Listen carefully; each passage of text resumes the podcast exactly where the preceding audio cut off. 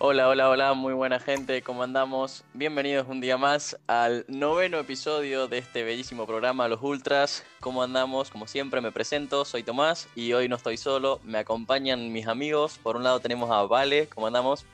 Hola Tommy, ¿cómo están? Un gusto estar acá nuevamente. Yo muy bien, Perry. ¿Vos, Chino, cómo andamos? Hola, ¿qué tal? ¿Todo bien? Todo bien, todo bien, me alegro que estén bien muchachos.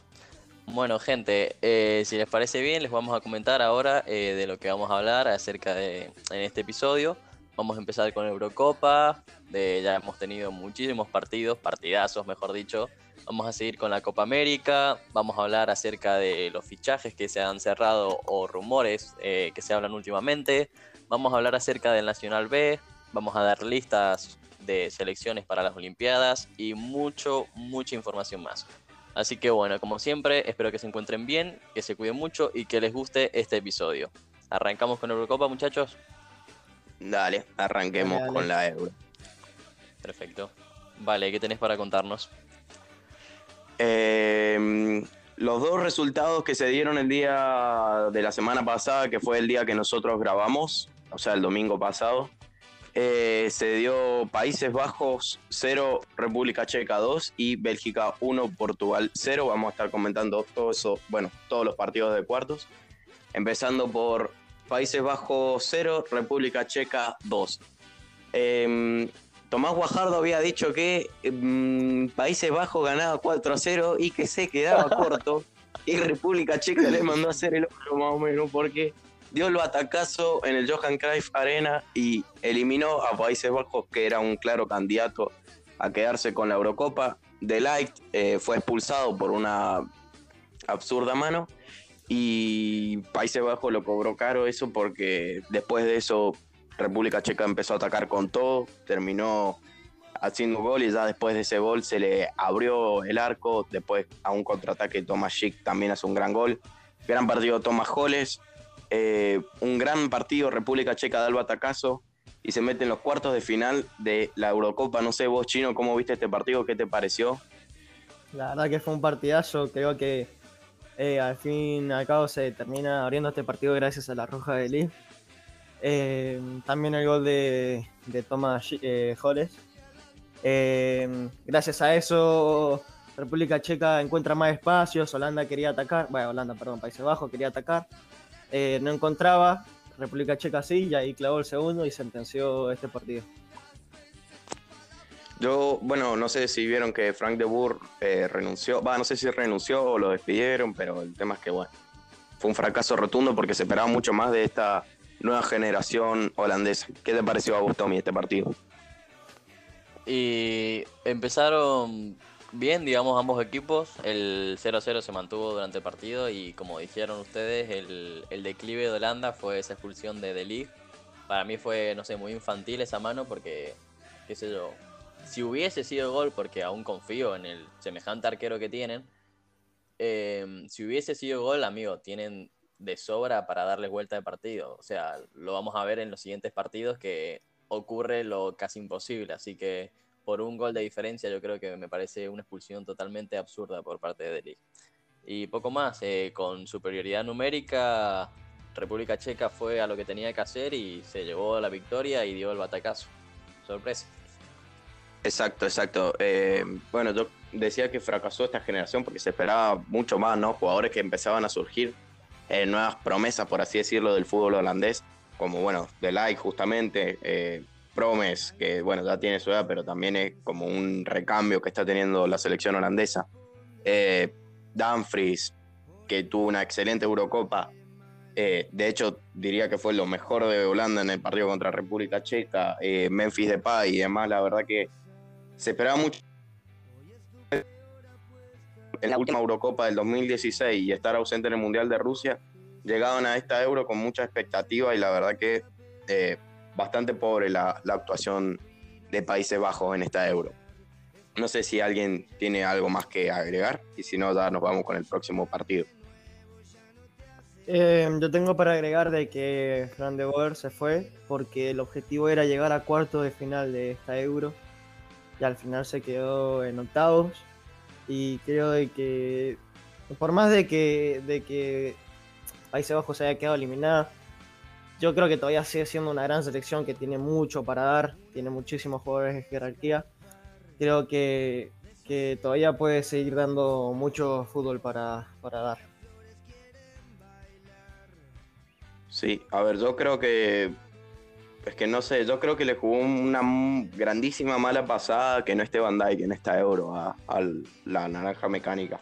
Porque era como el capitán, el referente del equipo y que no esté, yo creo que le jugó muy en contra a los holandeses. Y, y se notó muchísimo. De hecho, De Like, eh, sin Van Dijk al lado, no sé, no era un central más. Y De Like y Van Dijk son una dupla de centrales enorme. O sea, juntos son impasables. Sí, Así sí. que bueno, no sé si alguien tiene algo más que agregar. No, nada más. Nada, digamos. Bueno, nos metemos ahora con el Bélgica-Portugal. Era un choque, un cruce de, candidatos, claramente. Eh, se enfrentaba el último campeón de la Eurocopa, que es Portugal, contra la mejor selección del mundo, dicho por la FIFA, que es Bélgica. Una Bélgica que arrancó ida y vuelta al partido, pero luego del gol de Torgan Hazard, medio como que se empezó a quedar. Bélgica era jugar un poco al pelotazo y que la baje Lukaku que a mi gusto Lukaku, si bien tuvo un buen partido, no remató al arco, o sea, no, no tuvo ni un solo remate al arco. Eh, yo creo que eso se ve claramente en esto que digo, que, que se encerró bastante Bélgica a partir del gol de Torgan Hazard. Un partidazo, eh, eh, Cristiano solo tuvo un tiro al arco, que fue el de tiro libre, que la ataja bien Courtois, buen partido de, de Thibaut Courtois, el arquero del, del Real Madrid. Eh, grandísimo partido de Torgan Hazard, no solo por el gol, sino porque estuvo muy rápido de piernas, eh, le dio como esa, como esa calma en arriba cuando más lo necesitaba el equipo belga. Claramente ahora Torgan Hazard es mejor que en Hazard, de hecho yo se lo dije a los chicos fuera de cámara cinco minutos antes de que hiciera el gol. Eh, así que bueno, gran partido. Eh, se va a Portugal, yo creo que en cierta, y ahora les pido la opinión a ustedes, yo creo que la culpa la tiene Fernando Santos porque puso a Bruno Fernández cuando Bruno Fernández viene teniendo una Eurocopa para el olvido, siempre que le tocó entrar lo hizo muy mal. Lejos está de ser el Bruno Fernández que vimos en el Manchester United de esta última temporada. Y la verdad que yo hubiese puesto o, o Rubén Neves o Gonzalo Vélez o darle una oportunidad a algún chico de la Premier o Podense eh, para darle como esa pierna extra, porque la verdad que Bruno Fernández entró y no la tocó. No sé a vos, Tommy, cómo, cómo viste este partido, un partido de vuelta. Te escucho. Y sí, como decís, eh, partidazo de vuelta. Eh, vi ahora la repetición para aclarar dudas de Bélgica que hizo el gol y como decís se encerró, golazo de chipazo. Eh, estoy de acuerdo también con que ahora está en mejor forma eh, Torgan, se llama Hazard. Sí. Sí, Torgan Hazard. Torgan Hazard que Eden Hazard, que bueno, eh, Hazard viene de lesiones, de inactividad, pero bueno, siguen confiando en él, que es un- sigue siendo un jugadorazo. Y con lo último que habías dicho, eh, perdón que se me fue, era de Bruno Fernández, eh, que bueno, al fin y al cabo ese jugadorazo que veíamos en el Manchester United, todo el mundo sigue estando ahí y yo hubiese hecho lo mismo, me hubiese guiado por el amor, instinto a un jugador que conozco y tal, y darle la oportunidad hasta que le salga, boludo. Es cruel o egoísta por el resto, pero si tenés un jugadorazo, mm, yo no lo desaprovecharía. Que no cumplió, Sí. bueno, pero, Opino igual. pero le seguiría dando esas oportunidades. Yo hubiese puesto a, a Rubén Neves en su lugar. No sé vos cómo viste este partido chino. ¿Qué te pareció? Yo coincido mucho con el Tommy. Yo creo que al fin y al cabo, por más de que Bruno Fernández haya tenido una mala Eurocopa, es un jugador de mucha jerarquía, en el cual por ahí te puede definir el partido, si es que entra bien. Entonces no, no veo tan mal a, Bruno. A, a ver, la Eurocopa la jugó mal, pero por el cambio yo creo que entró bien. Eh, le cabe decir de que, bueno, Bélgica metió el gol, se encerró atrás, esperó la pelota. Eh, las que tenían, que desaprovecharon muchas, eh, para decir, eh, las que tenían la desaprovechaban. eh, en Portugal ya al final ya no sabía qué hacer, estaba desesperado. Eh, también decir de que Eden Hazard salió lesionado, otra vez, no me parece raro. Y De Bruyne también salió lesionado. Y también vos, Valentino, que me habías dicho que hay un arquero de Bélgica que también está lesionado. Mignolet.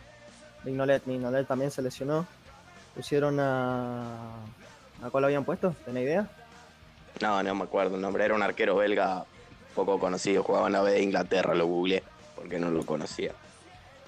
Bueno, bien, eso para decir de la selección belga y de la selección de Portugal. Bueno, ninguno lo dijo, eh, pero Renato Sánchez otra vez volvió a jugar de 10. para mí fue llegar a ser el, el mejor de Portugal. Es que el mejor de Portugal en esta Eurocopa yo creo que ha sido Renato Sánchez. Claramente, sí. Todos coinciden, Sí, sí, tal cual. Así que nada, eso. No, no tengo nada más para, para decir sobre este partido. Sí, yo opino igual que el chino. Yo creo que pese a no haber hecho ningún gol Renato Sánchez en esta Euro, claramente fue eh, lo mejor que tuvo Portugal en, esta Eurocopa. Em, pero no sé, yo la verdad que también a Portugal cabe decir que le, faltó esa cuota de suerte porque Sergio Oliveira le pegó un tiro al palo, después eh, creo que fue Rubén Díaz que cabeció en el área y Courtois saca una mano milagrosa. Eh, le faltó por ahí esa cuota de suerte al equipo portugués que se despide de una triste manera porque tal vez sea la última Eurocopa de, Cristiano. Eh, así que bueno, se, va de, la Euro el, defensor del título.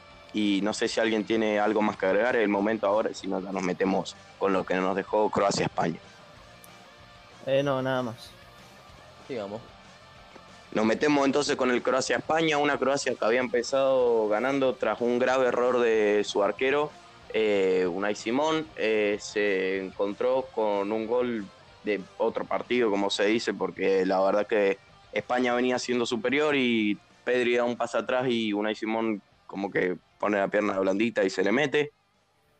Luego España con autoridad da vuelta al partido, pero Croacia por ese ímpetu de ir a buscarlo y por esa garra, por esa sangre de ir a buscarlo, por ese esfuerzo lo consigue a segundos del final con un gol del que juega justamente en el Atalanta, que habíamos dicho hace poco que el Atalanta estaba exportando muchos jugadores a la Euro, como lo es Pasalic, eh, un gran gol de cabeza, pero luego ya en los tiempos extra, tiempos de prórroga, se agigantó España con un gran gol de, Morata y otro gran gol de Olarzábal. Eh, bueno, eh, también Croacia cometió el error en el tercer gol de, España, el de Ferran Torres, porque duermen todos en el tiro libre y Ferran Torres eh, prácticamente solo lo deja, no sé quién le dio el pase, pero lo deja solo frente a Livakovic y ya Ferran Torres con todo el tiempo del mundo define tranquilamente. Eh, no sé a vos, Tommy, ¿qué te pareció este partido? ¿Cómo viste a España? Eh, habíamos dicho que, que podía pasar Croacia en el episodio pasado, pero se definió este último momento. ¿Qué te pareció el partido? Y yo en la predicción había dicho un 2-1 para Croacia, pero bueno, por el odio que le tengo a los otros. Eh, pero, pero di el resultado a sabiendas que iba a ser un partidazo de vuelta y, y voy a decir que en eso acerté para hacerme el copado, pero nada. Em, un partidazo, la verdad, de lo mejor que nos dejó esta semana. Y, felicitar a España porque a pesar de que se haya metido gol en contra, antes, o sea, el gol fue a los 20 minutos y antes de esa, de esa jugada, de ese desafortunio, eh, amigos, creo que tuvieron tres tiros al arco muy claros y, y no pararon de pegarle al arco. El, arquero de Croacia tuvo creo que su mejor partido de toda su vida porque salvó lo que lo imposible, digamos. Y volvió un partidazo de vuelta, lo dieron vuelta 3 a 1. A partir del minuto 85 Croacia pudo finalmente hacer el gol y, igualarlo para ver si podían sobrevivir y llegar a la prórroga. Lo hicieron. En la prórroga al fin Morata hizo un gol, tanto que se comió odio, pero aparte un golazo, así que me alegro por el chabón. Ahora Ahora yo estoy viajando por los trenes y están diciendo que menos mal que volvió Morata. Así que bien. Y nada, boludo, terminó el partido cerrándose 5-3. Y bueno, ya veremos qué pasó en el siguiente partido porque España tuvo suerte. Eso nada más. ¿Qué te pareció a vos? ¿Qué análisis tenés para dar, Chino, acerca de este partido? Eh, la verdad que ustedes han dicho ya mucho, pero yo creo que este partido en realidad se define por errores defensivos muy graves.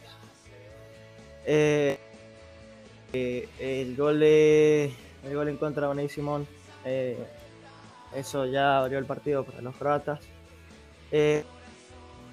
después España buscarlo, lo encontró, pero ya en los últimos minutos se lo empataron, que eso pasa más que nada por yo supongo que nervios. Más, también pone su parte de Croacia, que es ir a buscarlo, eh, querer empatarlo, que al final lo encontró, pero creo que España ahí se encontró nervioso, no sabía qué hacer con la pelota, eh, que eso le jugó también una mala pasada. Después, bueno, eh, nada que decir para Morata, la verdad que Morata al final metió un golazo y lo salvó a España. Y también quería decir que, que Unai Simón haya tenido el error que tuvo, eh, fue el mejor, uno de los mejores de España, lo ha salvado muchísimas veces. Hubo un tiro que estaba cerca, más, adelante del punto del penal y la Sí, sí, sí, no, la verdad que Unai Simón muy bien.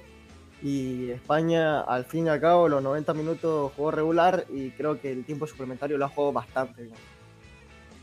Nada más para agregar. Eh, gran, gran partido de, de Unai Simón. Yo justamente les había dicho en el episodio pasado que eh, Croacia tenía los 11 titulares, pero ya en el banco no tenía mucho. Se notó muchísimo que no estuvo Perisic, muchísimo se notó. Eh, como decíamos recién, que no estaba Van Dijk en Países Bajos, acá se notó muchísimo que no estaba eh, Perisic en el equipo croata, porque le faltó esa pierna por ahí que, que, le daba a él esa rapidez, esa frescura en los momentos donde había que tenerla.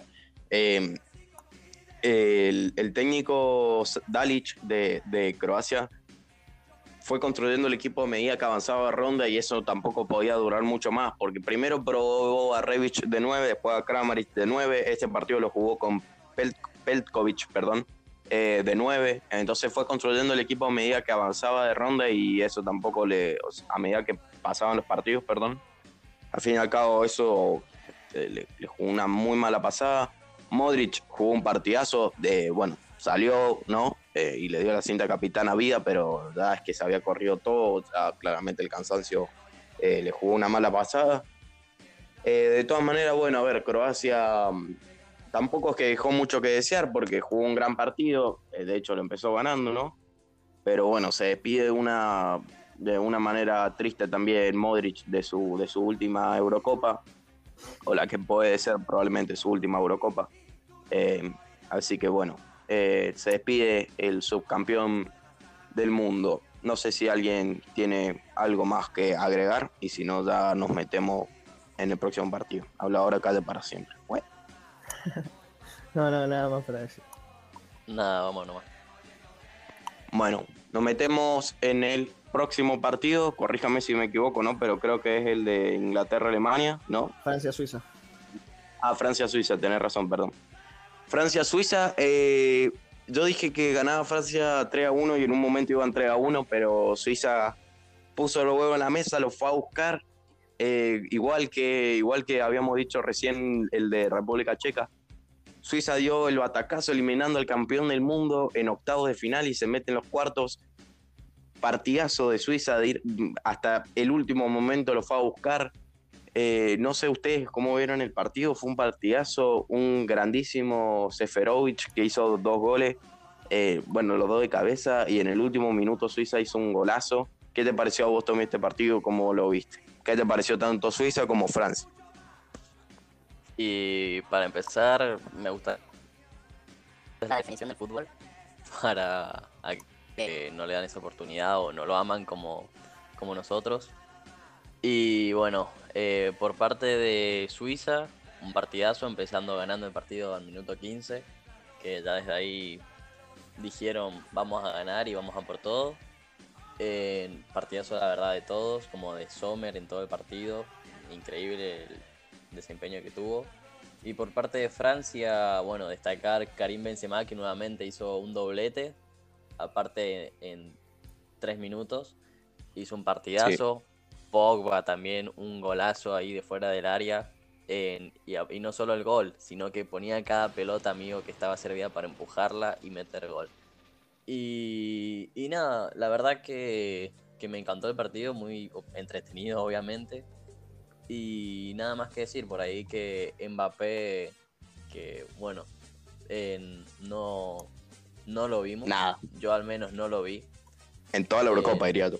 Eso iba a decir, no solo en este partido, sino en toda la Eurocopa no hizo ni un gol y cuando tuvo que meterla de penal no lo hizo y le regaló la derrota a su equipo. Pero bueno, poco más. ¿Qué te pareció a vos, Chino, este partido? Eh, más de lo mismo, ¿no? Lo que dijo el Tommy, la verdad que cuando metió el primero Seferovic, después de un, un grave error del Englet, la verdad no sé qué está haciendo jugando al Englet. Eh, Suiza lo fue a buscar, eh, tuvo un penal, eh, se lo atajó Lloris a Rodríguez. Después Francia se avivó, empezó a jugar. Bueno, Benzema, que se le va a decir a Benzema, ¿no? La verdad que Benzema jugó un partidazo. Hay un pase que le mete Mbappé, que le quedó atrás. Benzema se llega adelante. La verdad que fue un golazo. Gran partido Benzema. Eh, después del gol de Pogba, todos pensaban de que, de que Suiza ya se iba a quedar eliminada. El Valentino se sentía repiola porque estaba ganando Francia 3 a 1 y se cumplía su predicción. Pero Suiza le demostró que no. Suiza le demostró de que Seferovic eh, y Granovic eh, pudieron hacer el 3 a 3.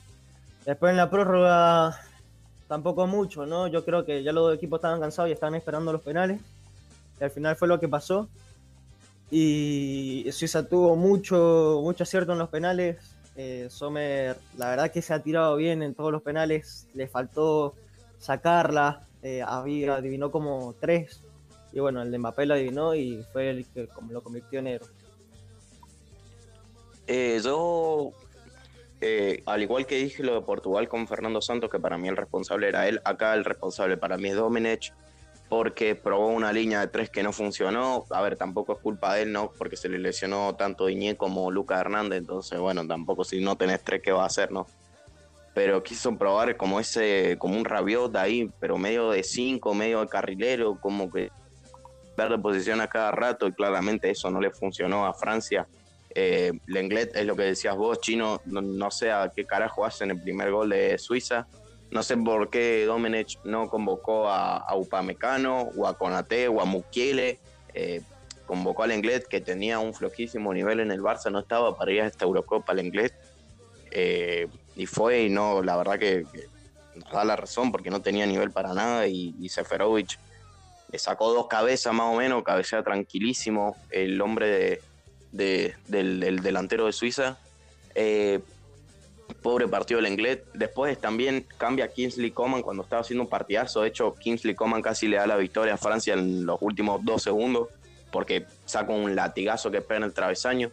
Lo saca Kingsley Coman, que encima había entrado por, creo que por Lenglet justamente, y lo pone a Marcus Turán. Eh, la verdad que flojo partido por parte del banco eh, francés, porque Domenech, no, no sé qué, no, los cambios no le rindieron, la formación no le rindió.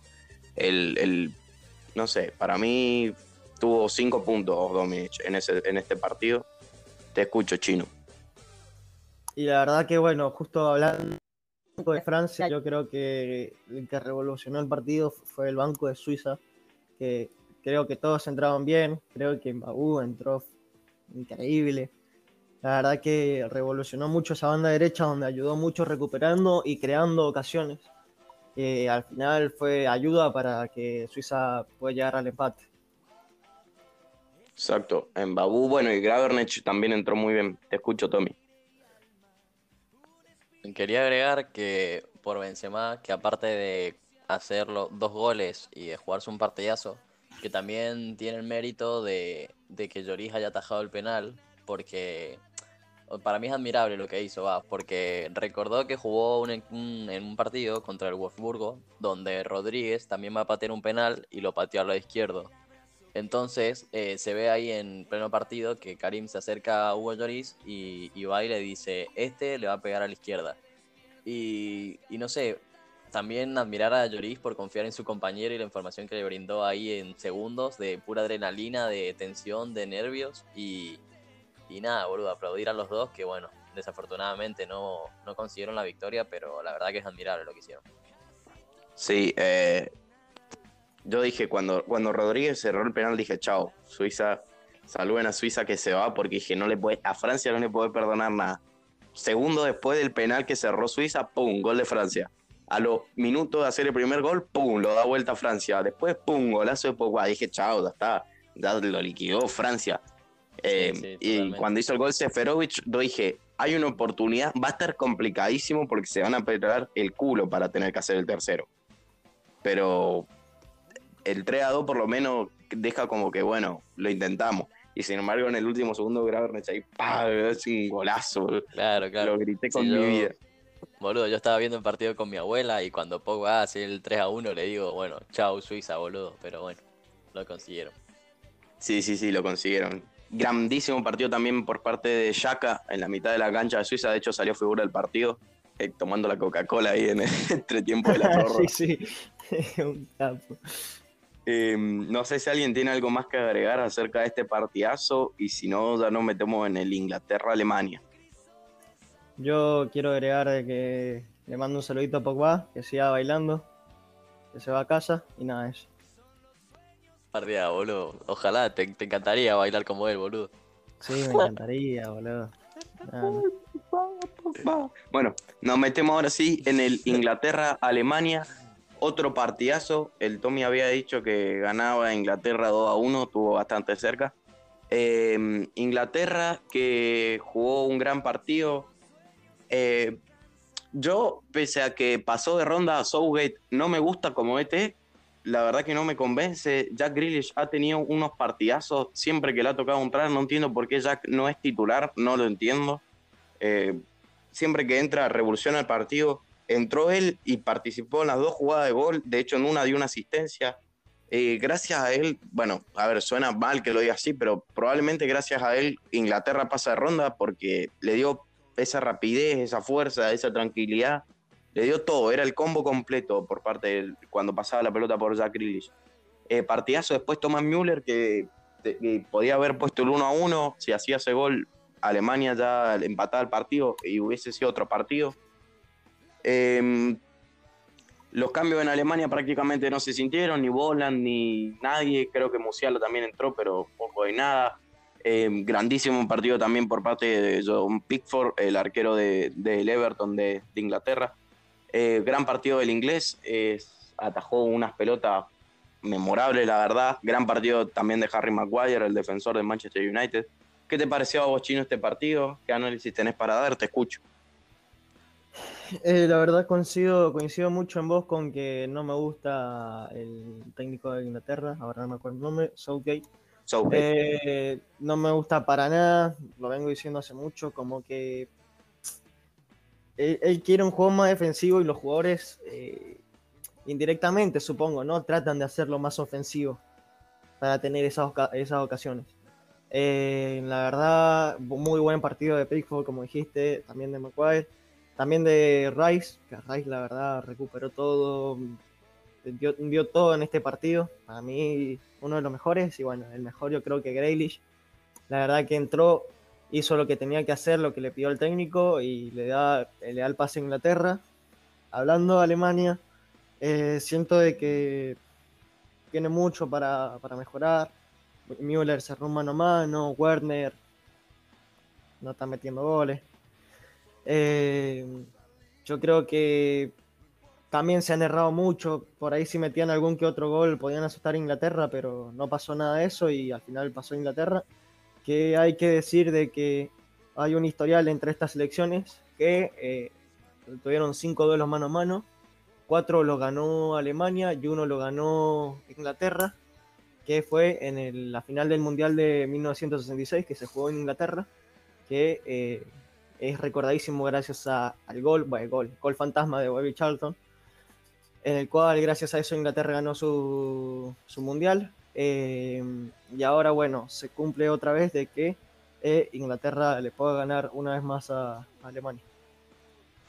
Sí, que bueno, y se termina una era, ¿no? La era Low, eh, que entre algunos partidos le, regaló nada más ni nada menos que un mundial a la selección alemana. ¿Qué te pareció a vos este partido, Tommy? Eh, coincido con ustedes dos eh, de que no me gusta para nada cómo maneja el equipo y los jugadores que tiene el entrenador de Inglaterra. Pero también, boludo, quiero agregar que el de Alemania eh, está igual o peor, boludo. Porque tiene equipazo a más no poder y, y no lo hizo jugar. Bueno, a ver, no lo hizo jugar, me refiero a que te quedaste en octavo, amigo. O sea, eh, teniendo jugadorazos, me- por ejemplo, algo que me enoja muchísimo es ver a, a Nabri, boludo, en el, en el banco y que lo saquen a mitad de partido. Eso no lo puedo entender, Comparto. amigo, que, que tengas esa bestia. O sea, ya que tenga el número Leroy 10 Sané. y... No, no, sí, pero digo que el número 10, boludo, de tu equipo esté en el banco, no lo entiendo. O sea, no lo entiendo. Y bueno, como decía vos, Vale, que igual no tuvieron esa suerte de meter gol, que al final eso pasa factura. Y, y tampoco le vamos a quemar la cabeza a Müller por una sola jugada, boludo. Ah, que sí, debe haber pens- que son segundos o milésimas, amigo, que pensás en todo y, y bueno, que Sterling rezó también en 80 religiones diferentes, idiomas diferentes, boludo, pero muy gracioso su reacción, boludo. de Sí, sí, sí, sí. Sí, sí, sí. Y nada, la verdad que partidazo de Inglaterra, boludo. Como decía el Vale, Jack Grealish figura y a ver si lo empiezan a poner más, se dan cuenta de- del jugador que tienen y, y lo aprovechan. Y poco más. Eh, bueno, se termina la era Low, ahora asume el que era el técnico del Bayern, ¿cómo es que se llama? Chino, vos tal vez lo sabés, que Eh, yo no me acuerdo. Flick. Eh, asume el cargo de la selección alemana, así que veremos cómo le va. Eh, de todas maneras, si Low, si bien Low se va por la puerta trasera, no hay que, hay que recordar que le dio un mundial a Alemania en 2014, así que bueno. lo que tuvo que hacer lo hizo el, el técnico alemán en su selección. Nos metemos ahora en lo que fue el último partido de octavos de final. Eh, un batacazo porque Ucrania por primera vez en su historia avanza a cuartos de final de la Eurocopa. El equipo dirigido por Shevchenko había empezado ganando con un golazo de Sinchenko, el hombre del Manchester City. Eh, la agarró hermosa y la puso donde quiso. Eh, grandísimo partido de Forsberg, el hombre del Leipzig, diría que probablemente el mejor su- sueco de esta, de esta Eurocopa. Eh, tuvo un grandísimo partido, un tiro al travesaño, un tiro al palo. La verdad que jugó un gran partido, pese a que no se le abrió el arco. Eh, luego lo, lo empató Suecia con un gol justamente de Forsberg, un gol que se desvía eh, en el defensor ucraniano y, y termina siendo gol. Mala fortuna para el arquero de, de Ucrania. De todas maneras, el, el partido se va a la prórroga y Danielson pega una patada, eh, no sé, como, no sé qué, qué, qué verbo ponerle, porque la verdad, miedo, yo, yo veo esa foto y me da impresión, boludo, la, la, la patada de Danielson. Eh, y eso lo dejó con uno menos en, en la defensa a, a los suecos, entonces hizo que, que en minutos de descuento Ucrania marque un gran gol de, cabeza. ¿Qué análisis tenés para dar, Chino, acerca de este partido? Ucrania que da el batacazo y se meten en los cuartos de final de, esta Eurocopa. Te escucho. Yo creo que mucha responsabilidad sobre este resultado lo tiene Shevchenko, que la verdad los cambios eh, entraron bien, yo creo. Eh, la verdad, Shevchenko también, jugadorazo, eh, jugó muy bien este partido. Yarmolenko, que al final del partido ya no podía más, se lo notó muy cansado, hasta con, dicen que una lesión muscular, esperemos que no. Eh, yo creo que él plantó, planteó bien el partido, hizo que Ucrania pase, eh, también lo ayudó mucho la roja de Danielson, y gracias a eso Ucrania se mete a su primeros cuartos de final, ¿no?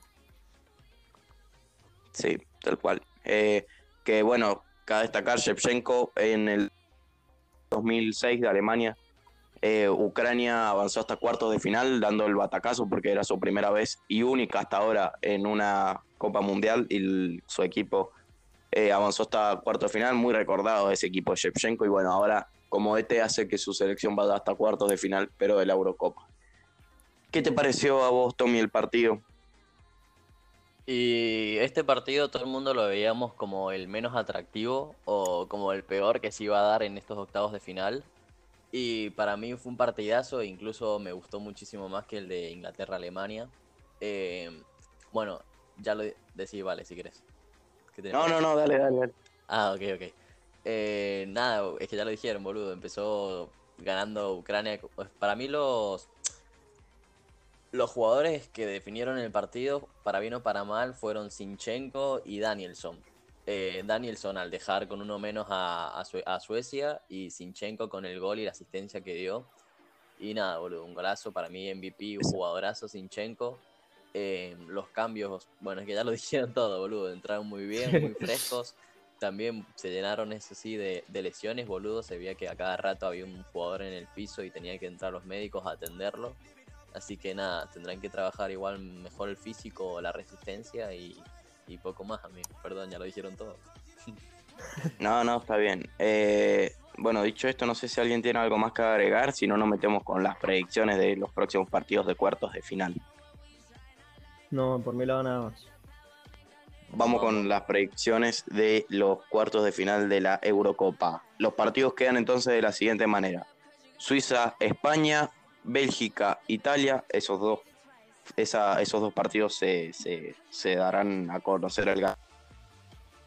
Que estamos grabando, así que seguramente cuando escuchen este episodio ya va a haber un ganador.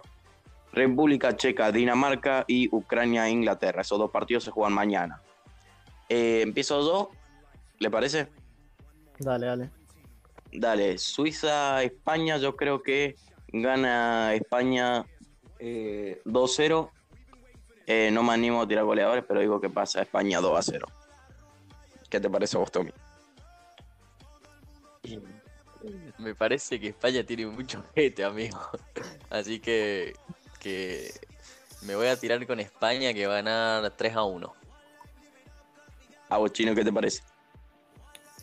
Gana Suiza 1 a 0. Eh, opa. Después Bélgica, Italia, cruce de la- las dos mejores selecciones hasta el momento. Bélgica e Italia va a ser un partidazo. Yo creo que salen 2-2 y en la prórroga lo gana Bélgica gracias a una gran actuación de Courtois. ¿Qué te parece a vos, Tommy? Y para mí el mejor equipo que vamos, el mejor partido, perdón, que se va a dar en estos cuartos, o eso espero, por favor. Y, ay, no sé, amigo, tengo como no sé. Para mí que va a ganar Bélgica 2 a 2 y van para prórroga y no sé, boludo, estoy tirando una peli. Pero no, escucha, va- escucha, encima. escucha, escucha, va a ganar Bélgica 2 a 2. Yo ya me con No, eso. no, me refería 2 a 2 y después la prórroga. Bueno, voy a repetir el resultado igual que Portugal, va a ganar Bélgica 1 a 0. Te escucho, Chino, ¿qué te parece a vos este partido? ¿Cómo va a salir? Va a ganar Italia 1 a 0 defendiendo hasta el final. Luego nos metemos en el República Checa Dinamarca, que un, un partido que algunas de las selecciones humildes, entre comillas, por así decirlo, se va a meter en las semifinales. Eh, yo creo que si Dinamarca juega como le jugó a. a. ¿A quién? Ah, a. Gales. um, Gales, gracias. Se me bugueó la cabeza. Eh, si Dinamarca le juega como le jugó a Gales, va a jugar un grandísimo partido, así que yo le doy la victoria al equipo nórdico. Yo digo que ganan 2 a 1. Eh, doblete de Dolberg. ¿Qué te parece a vos, Chino? Yo creo que en este partido va a pasar República Checa ganando 3 a 0, goleando, gustando y con mucha autoridad. A vos, Tommy, ¿qué te parece? En República Checa 2 a 0 gana. Y el último partido es. Yo acá quiero tirar. eh, bueno, el partido es Ucrania-Inglaterra, perdón, no lo aclaré. Em, acá yo creo que Inglaterra se va a, ser, va a ser superior y le va a ganar a los ucranianos 1 a 0 con gol de Sterling. A vos, Tommy, ¿qué te parece? ¿Cómo crees que va a salir? Eh, va a ser un partidazo también. Eh, va a empezar ganando Ucrania. Eh, pero va a terminar perdiendo 4 a 1. Mierda. A vos, Sí, a vos, Chino, ¿qué te parece? Escuchame, se prendió, se prendió Inglaterra. Para mí va a ganar Ucrania eh, 1 a 0. Puta, el chino chupapija. Bueno, ahora, si ustedes tuvieran que hacer un 11 ideal de los octavos de final de esta Eurocopa, un 11 con jugadores de los países que ustedes crean eh, y quieran, eh, haciendo el, el 11 así, con jugadores que ustedes digan, bueno, este merece estar en mi equipo del 11 inicial, ¿cómo estaría conformado el equipo? Me gustaría saber su 11 inicial, yo hice el mío también, eh, pero quiero ser el tercero en hablar. Eh, comentemos primero el tuyo, Tommy. Decinos tu equipo, ¿qué te, ¿cómo, cómo está pará, conforme? El equipo mío, uy, qué gallo. El equipo Uy, mío, sí, terrible, terrible. terrible, terrible. el equipo mío, eh, yo lo hice con los que van a jugar cuartos ahora. O se podía usar jugadores de octavos. No, Eh, sí, no. ahorita octavo, es lo mismo, como vos quieras. Uh, me recagaron. Bueno, les digo mi equipo, ¿eh? Dale, te escucho. En el arco, sin ninguna duda, voy a ponga, puse a Pickford. Porque para mí no se ha comido ningún gol. O sea que, que lo mantengo ahí, seguridad plena. Eh, como centrales, bueno, voy a la formación mía, es un 4-4-2 para que sean una imagen mental. Eh, y tengo de centrales eh, los belgas. Tengo a Bertongen y a Underweider. Que para mí lo están haciendo bastante bien, mucha seguridad atrás. Y, Me sirve, me sirve. y difícil de penetrar, amigo, difícil de penetrar. Después, en la banda de lateral derecho, puse a, o a Spilicueta o a Walker. Creo que son los que más destacan o, últimamente en estos partidos. Bien, bien. Y, y en el lateral izquierdo tengo a. Bueno, no, iba a decir a, a Jordi Alba y a Sinchenko, pero no, amigo, lo pongo a Sinchenko de cabeza, súper titular en mi equipo. Después, eh, Bien, en el medio, eh, voy a poner a Pogba, bueno, eh, y a Grealish, porque para mí los mejores. Pogba, amigo, de como el, el- la tercera pierna. Eh, y en la banda izquierda puse a Hazard, al Torgan Hazard. Por banda derecha eh, tengo a Gerard Moreno. Ya sé que juega más arriba, pero bueno, lo bajo para tenerlo en el equipo. Y por último, arriba tengo a Lukaku y a Inmóvil. Ya me buen equipo. Buen equipo, buen equipo. No me, no me cabe ese Gerard Moreno ahí por la banda izquierda, pero bueno, No, por no. lo demás, Sí, no, lo, 10. lo metí porque, porque no me acordaba de ningún otro, ¿eh? no había otro. Mira, boludo, Chino. tengo Pero bueno. ¿Qué, ¿Cómo es tu equipo chino? Te escucho. Eh, dale, bueno, yo empiezo en el arco. eh, la verdad que también he, he dudado mucho entre Pickford y Sommer, pero yo creo que al final le, me pongo a Sommer, el partidazo que hizo. Eh, de- yo empiezo por el lateral izquierdo. Yo pongo a Sichenko también, como el Tommy. La verdad que ha jugado un muy bueno octavo de final. Eh, los dos centrales tuve muchas dudas, no, no estaba muy seguro a quiénes poner. Puse a Maguire, que ese creo que estaba claro, y puse a Christensen, porque creo que ha hecho, creo que ha hecho un buen Sí, sí. Mm, me gusta mucho. De lateral derecho, bueno, en Babú. eh, entró en Suiza, lo revolucionó, hizo, creó muchos espacios. Eh, yo voy a jugar, ah, bueno, no dije la formación. yo voy a jugar con una 4-4-2, pero los dos que, los dos que en realidad irían por los costados, lo voy a poner más centrados.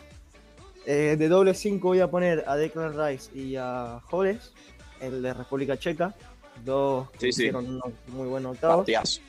Partidazo. Por, por la izquierda pongo a Grealish, por la derecha pongo a Forsberg. Y en punta, los dos delanteros, voy a poner a Schick y a Dolberg.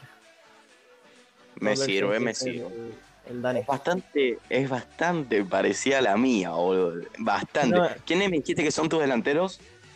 Eh, Dolberg y- Dolberg. Ah, bien, bien. Bueno, mira, les digo la mía. La mía, como, como A ver, a ver. Al igual que ustedes, también puse una 4-4-2. Nos matamos pensando formaciones, pero bueno.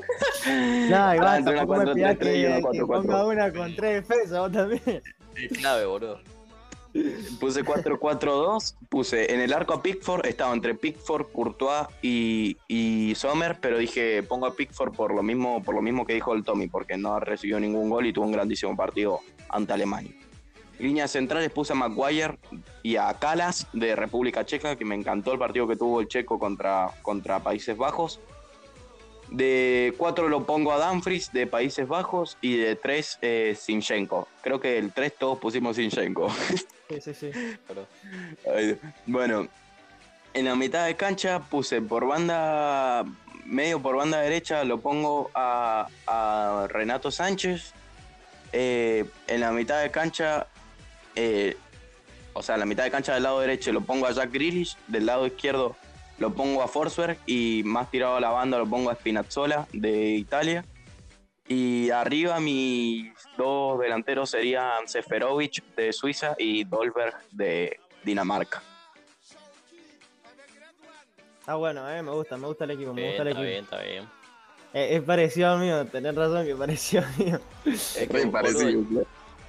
Yo pensé que los que ya habían perdido no se podían usar, curiado, por eso no metí, qué sé yo, a holandeses o franceses. Pero bueno, no pasa nada. Está bien, No está pasa bien. nada, igual es un buen equipo. Está bien, está bien. Bueno, muchachos, eh, dicho esto, no sé si alguien qui- quiere comentar algo más acerca de, de la Euro y si no, nos vamos metiendo en el otro tema que es la Copa América. No, por mi parte no vamos. Por mí no tampoco, así que vamos nomás. Perfecto, nos metemos en la Copa América porque ya se terminaron la, los- la fase de grupos, jugó la selección argentina, también jugó Uruguay, vamos a estar hablando de todos los partidos. Eh, primero nos metemos con el Brasil-Ecuador porque Brasil demostró ser un equipo eh, que, al que se le puede hacer partido, ya lo había demostrado Colombia en su día, que con un gol de Luis Díaz. Eh, ahora Ecuador con un el, equipo del Alfaro jugó de igual a igual a, Brasil. Eh, ¿Cómo viste este partido, Chino? ¿Qué te pareció? ¿Cómo viste a Ecuador? Eh, se notó por ahí, te pregunto, ¿no? ¿Se notó para vos que no estaba Neymar, que no estuvo Neymar en la cancha? Eh, te escucho. Sí, la verdad es que se notó de que, de que no estuvo Neymar en la cancha, de que, por ejemplo, Brasil, no, no- a, mí no, a mí me parece que fue a no, no fue tan concentrado este partido. Y Ecuador, de que siempre que lo veo, es este Ecuador quiere ser protagonista, va mucho al ataque, tiene errores, pero quiere ir al ataque y va a buscar el resultado. Que la verdad me, me gusta que al final saca un empate, eh, la verdad merecido. Es más, si por ahí Ecuador eh, se ponía un poco más las pilas o clavaba alguna más, la podría haber ganado tranquilamente porque Brasil no estaba no estaba con, con ganas de ganarlo, por así decirlo.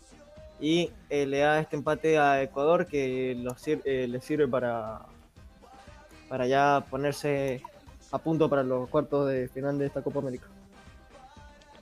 Exactamente. Eh, no sé, Tommy, si vos querés agregar algo acerca del Brasil-Ecuador y si no, nos metemos con el Venezuela-Perú.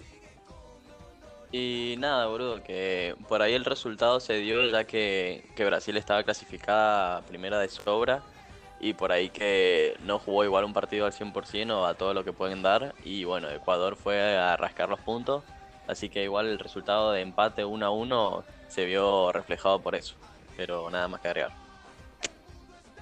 Ahora nos metemos en el Venezuela-Perú, eh, una Venezuela que se jugaba la clasificación, lastimosamente para ellos no pudieron sumar y eh, Perú eh, puso el 1-0 y ya después eh, terminó así, con el, con el gol de, Perú que, que le dio la clasificación a los peruanos y la, y la desclasificación a Venezuela. Gran partido de Carrillo, de hecho fue el autor del gol peruano. Eh, Chino, no sé si tenés algo para agregar. ¿Qué te deja esta Venezuela? Porque se va en fase de grupo, pese a haber jugado una gran fase de grupo. Por ahí no se le dieron mucho los resultados. Pero tuvieron mucho huevo, mucha sangre y la verdad que yo rescato eso de Venezuela. No sé si compartiste, escucho. Sí, yo comparto mucho. Yo eh, también quiero decir de que Venezuela ha tenido muchas bajas por COVID. Hay que tener en cuenta eso. Empezó muy mal esta Copa América con muchos casos de COVID y eso le afectó muchísimo. Tuvo que salir a jugar muchas veces con un equipo suplente, casi que ni se conocían los jugadores. Eh, y de ahí aparece la gran figura de, de Fariñez, que la verdad atajó todo esta Copa América con, bueno, ya lo vamos a decir después, no, pero con Lampe, Fariñez, de los mejores de esta Copa América, la verdad. Eh, rescato eso de Venezuela, rescato de Perú, que eh, se han activado estos últimos partidos. Eh, Carrillo está jugando muy bien, la Padula está jugando de 10. La verdad que el italiano eh, está ayudando mucho, no está haciendo, como decirlo, de alguna manera, por decirlo, egocéntrico. Da, los pases, los goles, no le importa quién, si él no tiene que meter gol. Lo que le importa es que está jugando para Perú y eso lo valoro mucho. Exactamente, ahora nos metemos con el Uruguay-Paraguay. Eh, eh, gran partido, por cierto, eh, que se abrió el marcador para Uruguay 1-0 con gol de Cabañi de penal.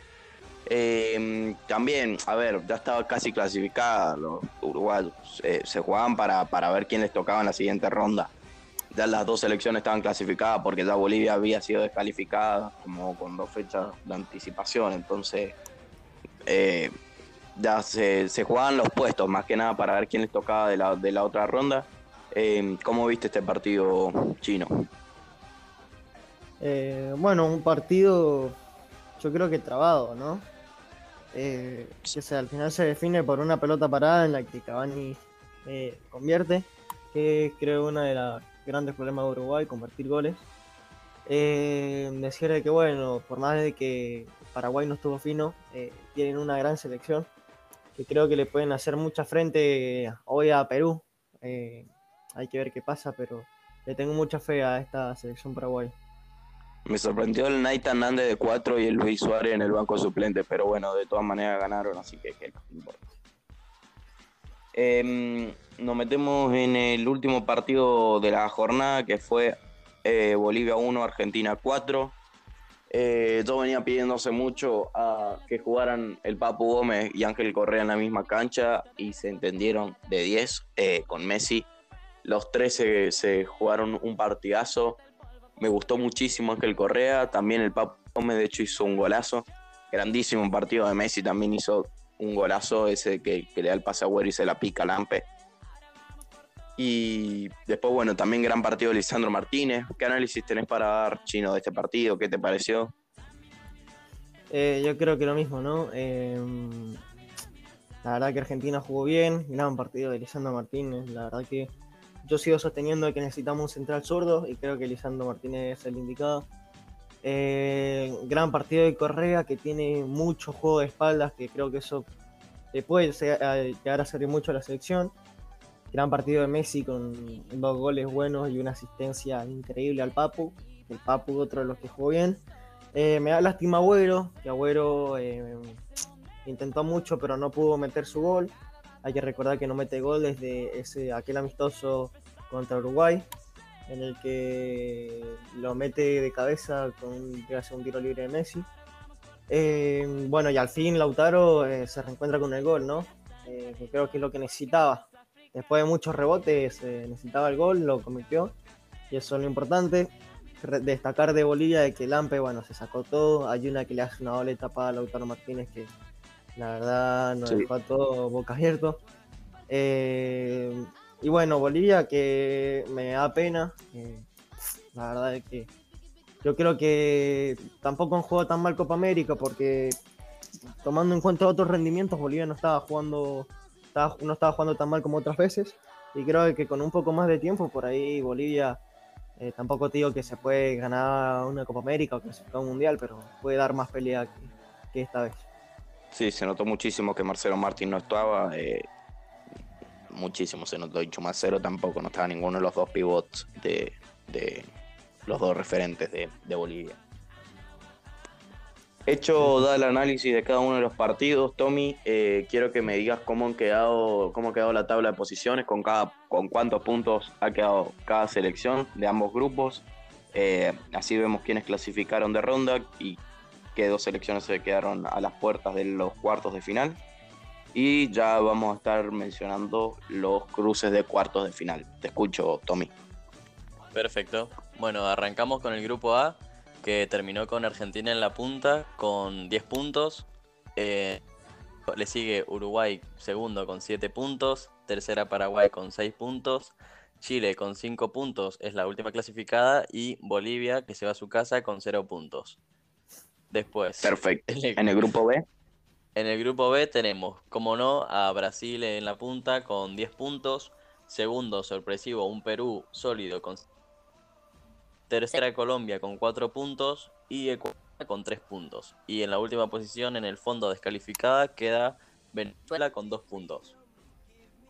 perfecto. Dicho ya la tabla, los partidos quedan de la siguiente manera. Perú, Paraguay, Brasil, Chile y esos dos partidos de hecho se juegan hoy. Y luego está Uruguay, Colombia y Argentina, Ecuador. El Perú-Paraguay, eh, bueno, vamos a estar comentando cada uno de los partidos, vamos a hacer las predicciones. Yo creo que pasa Paraguay. 3 a 1, eh, gana el equipo paraguayo al equipo del Tigre Gareca. ¿Qué te parece a vos, Chino, este partido? ¿Cuánto crees que sale? Yo creo que lo mismo, ¿no? Yo creo que Paraguay va a ganar, pero Perú va a presentar pelea. Eh, para mí va a ganar Paraguay un 2 a 1, eh, tampoco tanto. Eh, pero yo es que veo muy fuerte en Paraguay. Sí, cabe destacar que se lesionó Almirón en, Almirón, perdón, en Paraguay y se pierde la copa, el que venía siendo el mejor paraguayo de, de la competencia. A vos, Tommy, ¿qué te parece este partido? ¿Quién crees que pasa? Eh, coincido con el chino en todo, hasta con el resultado, así que para mí pasa Paraguay con un 2 a 1. Perfecto. Nos metemos en el próximo partido que es Brasil-Chile. Eh, yo creo que acá pasa Brasil eh, mm, 3-0. ¿Qué te parece a vos, Tommy? Brasil 3 a 0. Sí, para mí gana Brasil a Chile 3-0. No le tenés fe a los chilenos, ¿eh? No. Y... y bueno, voy a decir 4 a 0.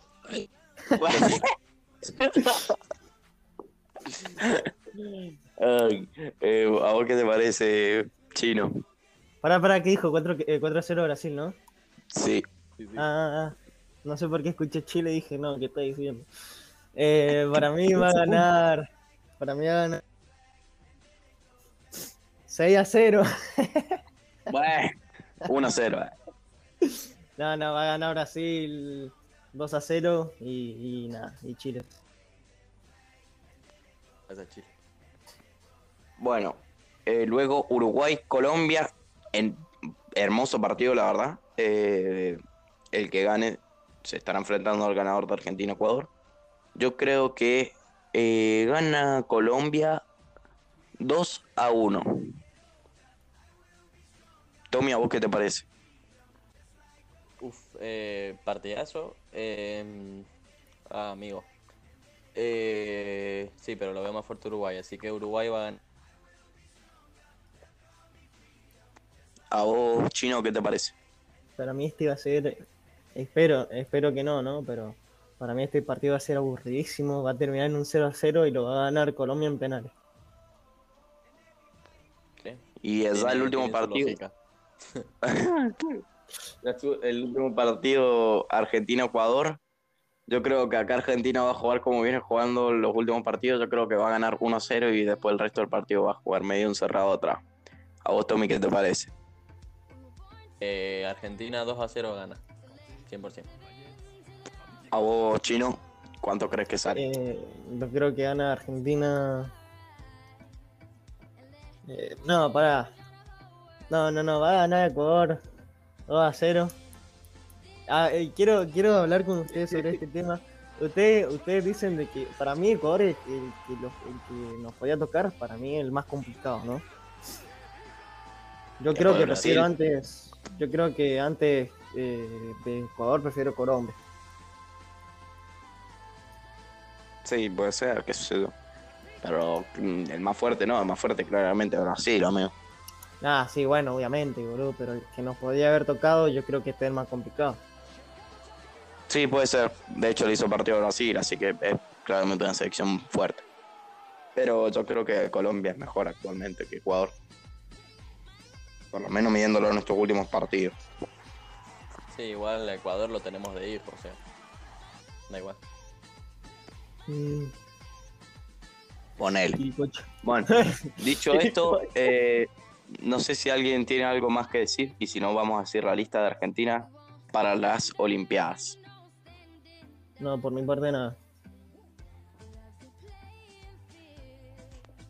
Bueno, nos, nos metemos entonces en la lista de Argentina para las Olimpiadas porque la confirmaron ayer, así que ya tenemos la lista para Tokio 2020.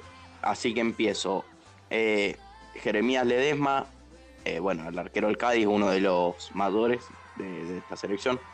Lautaro Morales de Naluz, Joaquín Blasquez de Talleres, Hernán de la Fuente, Marcelo Herrera de San Lorenzo, Nehuen Pérez del Atlético Madrid, Lionel Mosevich, Facundo Medina del Lens, Francisco Ortega de Vélez, Claudio Bravo del Portland Tippers, Fausto Vera de Argentinos Juniors, Santiago Colombato de León, Tomás Belmonte de Lanús, Martín Pallero de Banfield, Fernando Valenzuela eh, del Famalicao, Alexi McAllister del Brighton, Tiago Almada de Vélez, Ezequiel Barco del Atlanta United, Agustín Ursi de Banfield, Pedro de la Vega de Lanús, Adolfo Gaich del Benevento y para terminar Ezequiel Ponce del Spartak Moscú.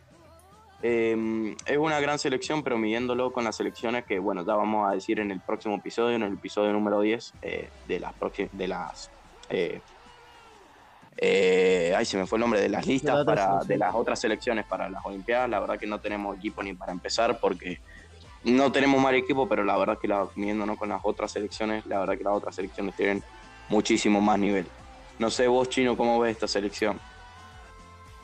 Eh, yo creo que coincido con vos, ¿no? La verdad que yo veo estos nombres y yo me ilusiono. Porque no son malos jugadores, la verdad juegan bien, y ya vienen jugando hace mucho.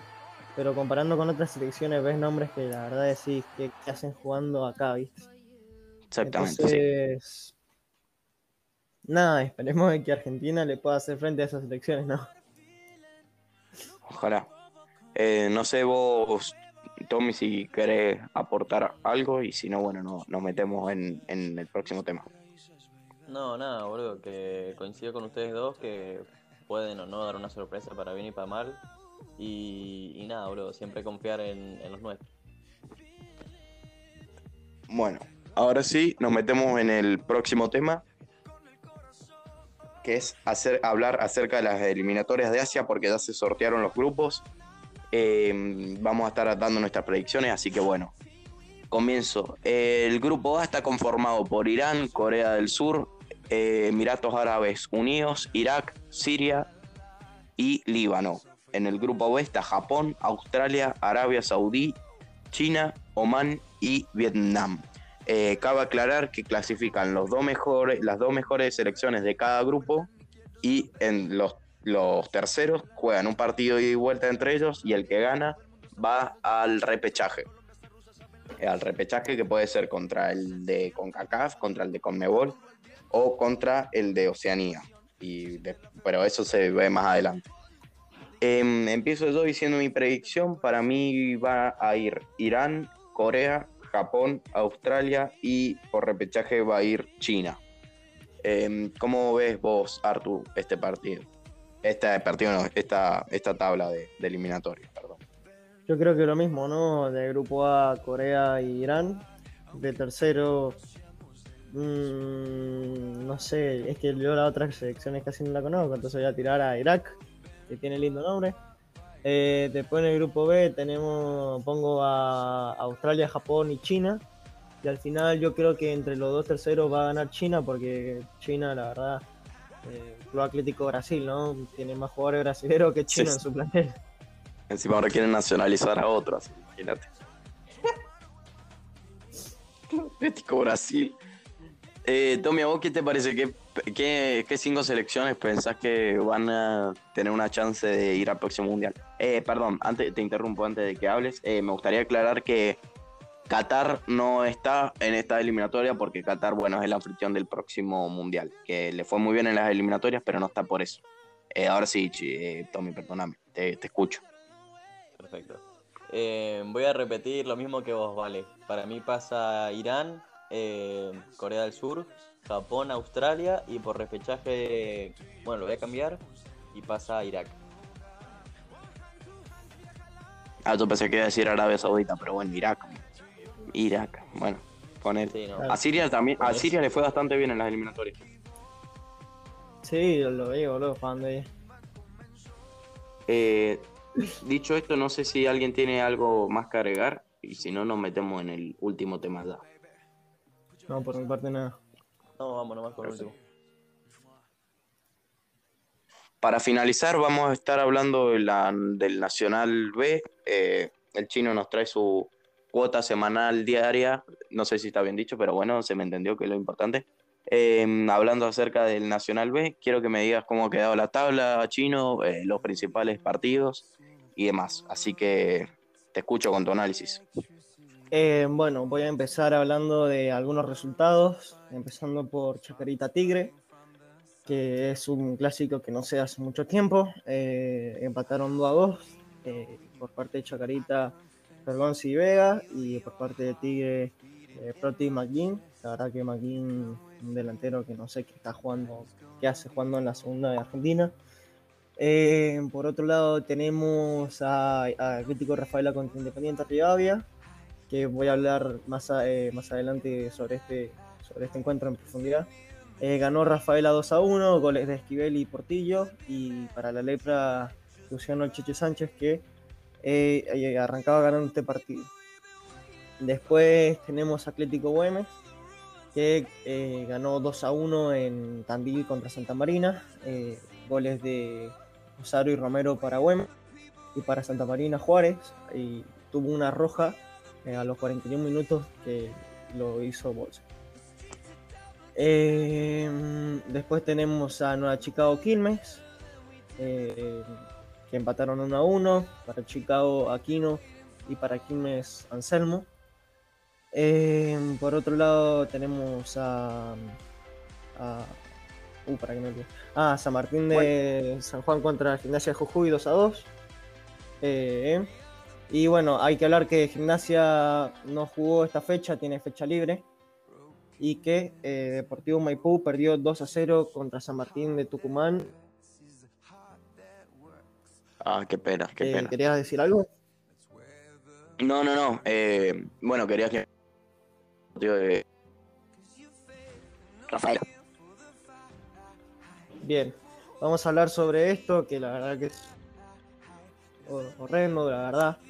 Eh, más, eh, más allá del partido, el partido terminó 2 a 1. Eh, perdió la lepra, eh, viene ya de 5 partidos sin poder conseguir los 3 puntos, 5 o 6, no me acuerdo ahora. Y lo que pasó es que de camino a Mendoza, eh, el plantel de Independiente lo cruzaron un grupo de, de barras de Independiente que están enojados. se dice que principalmente es porque eh, en, la- en el partido anterior que jugaron de local no lo dejaron entrar. Entonces está enojado con la dirigencia. Entraron al micro de la lepra, le pegaron a algunos jugadores. Se dice que le querían sacar también ropa. Y la verdad, esto es un hecho que, que no está bueno. Más que nada porque Vergüenza. la lepra, claro, da vergüenza. En este momento en donde por ahí estamos bien, porque está, está, la lepra está segundo. No- nunca, nunca ha estado tan bien, por así decirlo. Es un momento de alentar, un momento de estar puntos. No es un momento para ir y pedirle algo a los jugadores o a la, a la dirigencia y, y- y empezar a empezar a, a tener violencia, que eso es lo que menos importa en este momento. La verdad, un hecho repudiable. No sé qué piensan sí. ustedes, quiero saber su, su opinión. No, no, lo mismo que vos. A ver, me, me da vergüenza. Y es lo que decís vos, los mendocinos estamos en un buen momento en el Nacional B. Eh, de hecho, Gimnasia Independiente están allá arriba. Entonces, da, da vergüenza que cuando mejor tenés que, que compartir momentos buenos con el plantel, lo generás un momento de mierda. Pero bueno, ¿qué querés que te diga? A ver, eh, no sé, a ver, es lo que hay. Eh, y ya Independiente Rivadavia después de esto seguramente se pinche y ya listo, porque eh, ahora seguramente muchos jugadores ya han pedido el pase, ya se quieren ir en este mercado de pase, así que yo creo que ya ahora se pinche Independiente y, y dudo que logre ac- ascender. Pero no sé, no, no, no tengo nada más que agregar. Eh, bueno, si no tenemos nada más que agregar, voy y dio la tabla. Sí, dale, te escucho. En el grupo A tenemos primero a Gimnasia con 26, eh, segundo Tigre tal con 25, a Gimnasia le sirvió el empate de Tigre, ya que Gimnasia tuvo la fecha libre y quedó puntero. Tercero Atlanta con 25, cuarto San Martín de Tucumán con 23, quinto Almirante Brown con 23 y sexto Quilmes con 19. Y en el grupo B tenemos primero a Güemes con 27, segundo Independiente Rivadavia con 22, eh, tercero Guillermo, ah, perdón, Brown de Adrogué con 22, cuarto Barraca Central con 21, quinto Deportivo Morón con 21 y sexto Defensores Belgrano con 20. Hay que recordar de que los dos primeros eh, juegan una final entre ellos y del segundo al cuarto de cada zona juegan un reducido para ver quién obtiene el segundo ascenso. Perfecto. Bueno, y ya para finalizar, eh, me gustaría mencionar algunos fichajes rápidos que se han dado en las últimas horas. Eh, Sancho rompió el mercado de pases y 85 millones acaba de pagar el United por él. Así que veremos al inglés la próxima temporada en el, en el equipo de Manchester, eh, que ha tenido también paso por el Manchester City de Jadon Sancho, pero ahora juega para, para los rojos. Em, el equipo Leeds United del Loco Bielsa se reforzó con dos grandes jugadores, Junior Firpo y Nathan Hernández, así que lo veremos jugando en el equipo inglés la próxima temporada y se rumorea que Sergio Ramos está muy cerca de firmar con el PSG, el equipo de Francia. Así que lo veremos allí al, capitán de, al ex capitán del Real Madrid la próxima temporada en el equipo francés. Dicho esto, no sé si alguien tiene algo más que agregar y si no, vamos a cerrar el episodio. Eh, así que bueno, lo pues, escucho y si no, bueno. A mí tampoco. Bueno, perfecto, entonces. Eh, nos despedimos, gente. Esperemos que hayan disfrutado este episodio. Eh, en un ratito nada más, en media hora para ser exactos, comienza los cuartos de final de la Eurocopa. Vamos a estar hablando de ellos en el próximo episodio. Vamos a hacer unos episodios especiales hablando tanto de las semifinales de la Euro como de la final de la Euro, también algunos especiales de la Copa América.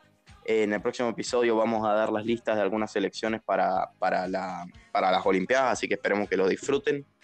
Em, así que bueno, chicos, me despido de ustedes, espero que estén bien, que tengan un buen fin de y nos estaremos viendo la próxima. A toda la gente también le dejamos un fuerte abrazo. Nos despedimos, será hasta la próxima. Chao. Besos, gente, adiós, hasta la próxima. Chao, chao.